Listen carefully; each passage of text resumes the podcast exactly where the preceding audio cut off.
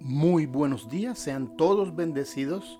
La maravillosa gracia de Dios es sobre nosotros y ella nos protege. Estamos en este día agradecidos con Dios y su maravillosa misericordia. Hoy contamos nuevamente con los proverbios. En el capítulo 27 tenemos unas verdades hermosas en las cuales reflexionar y también útiles para orar y pedir al Señor nos guíe. Dice el verso 12, el avisado ve el mal y se esconde, mas los simples pasan y llevan el daño. Este verso tiene una aplicación importante en estos días de pandemia. Ver el mal que está ocurriendo y tomar las medidas necesarias para evitarlo es ser sabio. Los simples son aquellos que poco les importan las consecuencias y prefieren pasar por alto todos los riesgos y no querer ver la realidad del contagio. Hacen reuniones, celebran fiestas, salen sin necesidad, se inventan razones y son muy hábiles para dar toda clase de excusas para no seguir los protocolos. Ellos pasan y llevan el daño, dice la escritura. Quienes actualmente ocupan las UCI y quienes han fallecido no son cifras, ni estadísticas, ni números, son personas, de las cuales un porcentaje de ellas sufre las consecuencias precisamente de los simples. Llevaron el daño y provocaron el daño. El texto no determina, este verso no determina cuánto tiempo hay que esconderse, pero da una palabra muy clave. Dice que el avisado ve, que significa es observar la capacidad de observar si el peligro está y se evita. Cuando este pase, que ya no se vea, entonces será momento de volver a salir.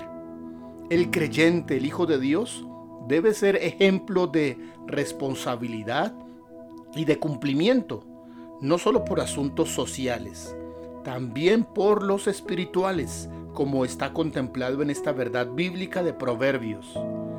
Aún el mal está, aún el virus, nos queda camino antes de aplacarlo y controlarlo.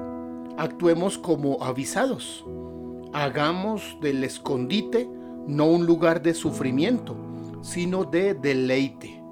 Esta verdad se aplica a muchos aspectos, tanto de la vida material como la vida espiritual. Evite el pecado, evite lugares peligrosos para su alma y para su espíritu.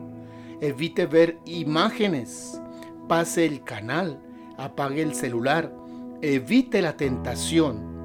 El avisado ve el mal y se esconde esconderse en la presencia de Dios, refugiarse en la gracia, internarse cada día en su maravillosa palabra. No hay lugar mejor para esconderse.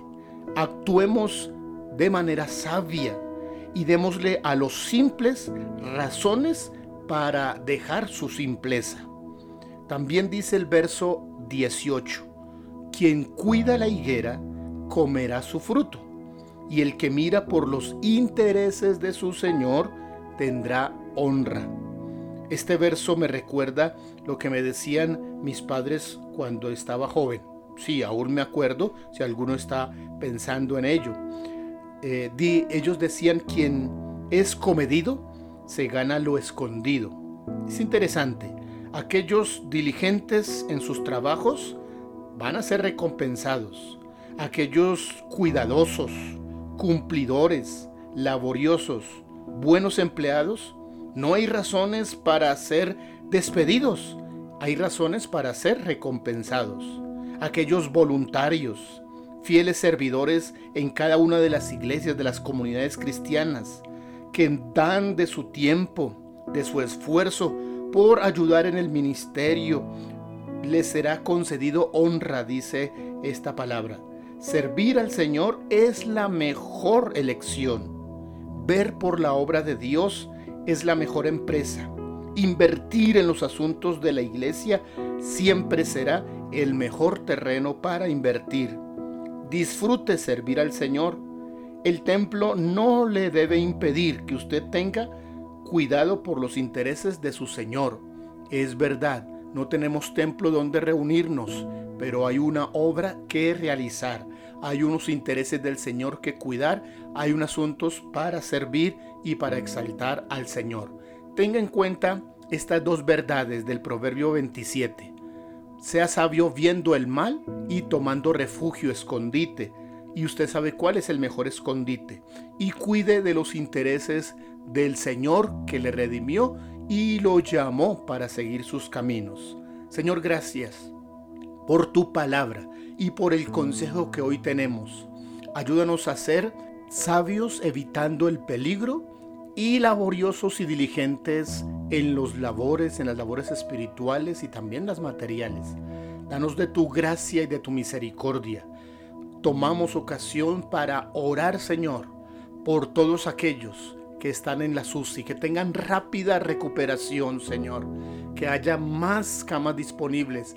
Ayuda, Señor, a nuestra administración local, la alcaldía, al país, para multiplicar las camas, los lugares de atención, Señor, para que no se quede ni un solo enfermo estando atendido de la manera que corresponde.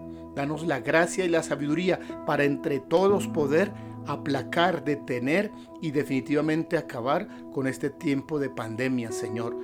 Que tu gracia nos envuelva, Señor. Te lo pedimos en el nombre de Jesús y te agradecemos. Amén.